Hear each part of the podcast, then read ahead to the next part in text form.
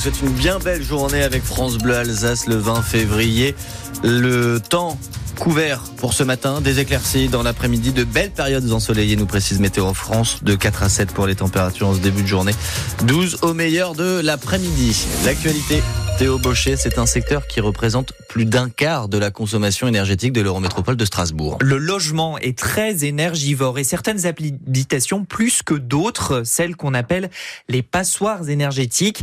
Il y en a de plus en plus euh, et d'ici quelques années, elles ne pourront plus être louées. Alors, pour encourager les propriétaires à faire des travaux de rénovation, l'Eurométropole lance une nouvelle aide pour accélérer le rythme des travaux, Antoine Ballandra. L'objectif de l'Eurométropole, c'est d'encourager chaque année la rénovation de 8000 logements, dont 6000 du parc privé. Il faut dire que 13% de ces appartements ont des diagnostics énergétiques en F ou en G.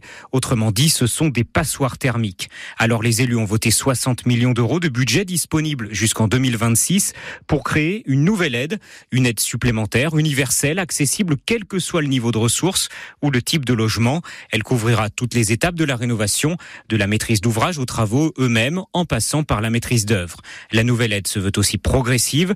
Elle sera plus ou moins importante selon le niveau d'ambition et la qualité des matériaux. Un ménage très modeste qui voudrait ainsi rénover sa maison individuelle et la faire passer d'un diagnostic énergétique F à B pourra ainsi, grâce au nouveau dispositif de l'Eurométropole, faire financer jusqu'à 95% du prix total des travaux. Vous pouvez vous renseigner sur le site internet aide au pluriel.strasbourg.eu et Suzanne Broly, la vice-présidente de l'Eurométropole de Strasbourg en charge de l'habitat et l'invité de France Bleu Alsace à 7h45. L'occasion pour vous de, de témoigner. Est-ce que vous avez fait des travaux de rénovation énergétique chez vous?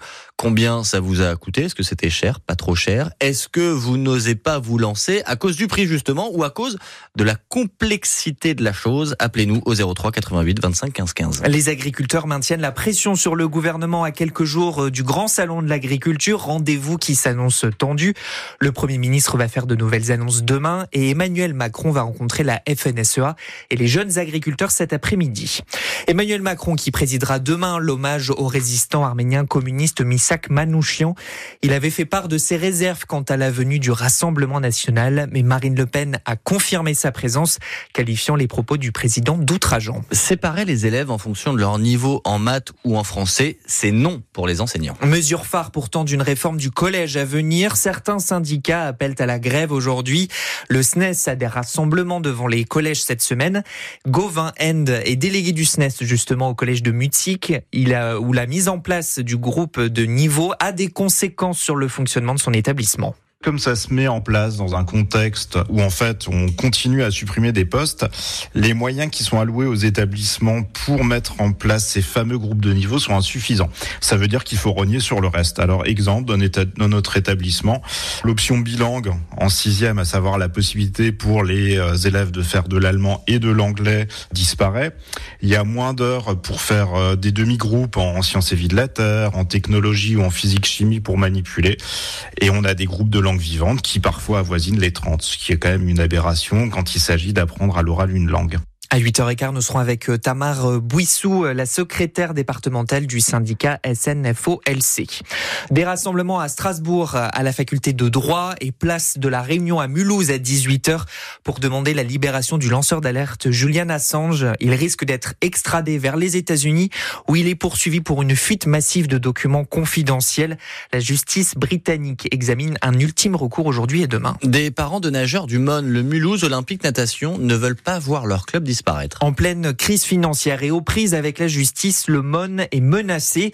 Alors un collectif de 200 personnes, des nageurs, des parents, se forme pour le soutenir. Il a obtenu ce collectif un rendez-vous avec l'AGLO, la M2A hier, pour demander des explications sur la baisse des subventions, Paola Guzzo.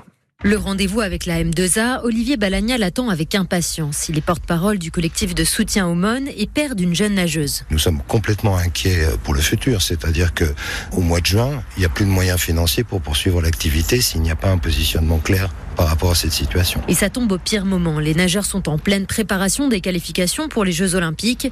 Hugo Grosjean, par exemple, disant qu'il est nageur à haut niveau au MON et le manque de financement pèse sur sa pratique sportive. C'est quand même un peu compliqué euh, pour les stages, pour les compétitions. Euh, on n'a plus la même qualité qu'on avait euh, quand j'étais au MON les premières saisons. On part plus forcément avec des kinets tout le temps. Pourtant, c'est hyper important pour la récupération. On s'adapte, hein, mais c'est quand même compliqué. Une situation impensable pour Pierre Tsunbil. Il est membre du club depuis sa fondation en 1962. Il a même entraîné l'ancienne ministre des Sports et nageuse Roxana Maracineanu. Des nageurs qualifiés au championnat du monde, des nageurs qualifiés aux Jeux olympiques. On a plus de 1000 titres de champion de France depuis 62. Pour moi, dans mon esprit, c'est impossible. Il faut qu'on trouve une solution parce que le club, mais vous vous rendez compte, on a appris à nager à plus de 30 000 gamins. Le M1, c'est le haut niveau, ok, mais c'est aussi tout le reste. Le collectif est sorti du rendez-vous avec quelques avancées, mais il l'assure, le combat n'est pas encore terminé. La M2A qui apportera sa réponse ce matin dans une conférence de presse. Les Européennes de Belfort peaufinent leur programmation. De nouveaux noms ont été dévoilés hier et ça promet du gros son avec le groupe électro-rock des années 90, The Prodigy. Ça va secouer la tête avec aussi euh, Royal Blood et Flavien Berger ou la révélation des dernières victoires de la musique Yamé. C'est du 4 au 7 juillet, même si c'est déjà complet pour le dimanche.